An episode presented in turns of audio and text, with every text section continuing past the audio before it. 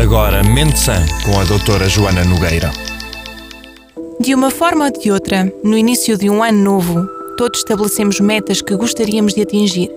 Há quem as escreva, há quem estabeleça um compromisso consigo mesmo, há quem o faça em conjunto com amigos, colegas e familiares. Na definição destes objetivos, há um aspecto central a ter em conta. Lembra-se do desafio que lhe coloquei no programa passado?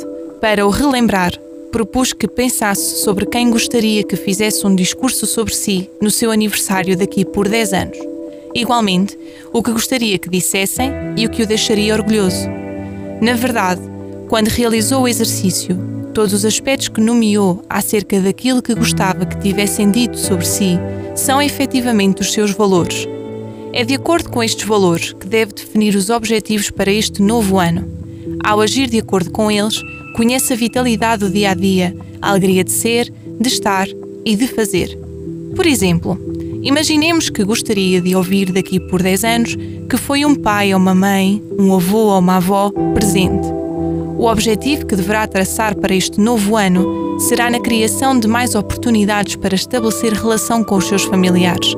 Sabendo que estamos numa época com restrições, use as novas tecnologias para o fazer, para que possa continuar a cumprir. Deixe-lhe também outras dicas, outras dicas que o ajudarão a estabelecer novas metas para este ano novo. É importante que as suas metas sejam realistas. Definir objetos irrealistas pode tornar o caminho penoso e frustrante, aumentando a probabilidade de desmotivação e sentimentos de incapacidade.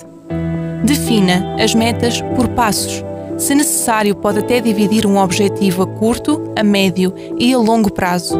Este exercício ajuda a simplificar e potenciar a sua motivação através do reforço pelo alcance de cada um dos pequenos objetivos, tornando assim a concretização do mesmo como mais possível. Gerir expectativas. É natural que ao longo do caminho, na persecução do seu objetivo, surjam obstáculos é importante que possamos encontrar estratégias de resiliência nestes momentos. A autocompaixão e aceitação de que nem tudo corre sempre como perspectivamos tem um papel preponderante na capacidade de resiliência. Lembre-se que, até mesmo na planificação de um ano novo, o acompanhamento é válido e importante. Se achar que não é capaz de lidar com o assunto e que esta ideia de planeamento lhe provoca algum sofrimento ou desconforto, não hesite em procurar ajuda. Até lá, mantenha-se em segurança. Mantenha a mente sã com a doutora Joana Nogueira.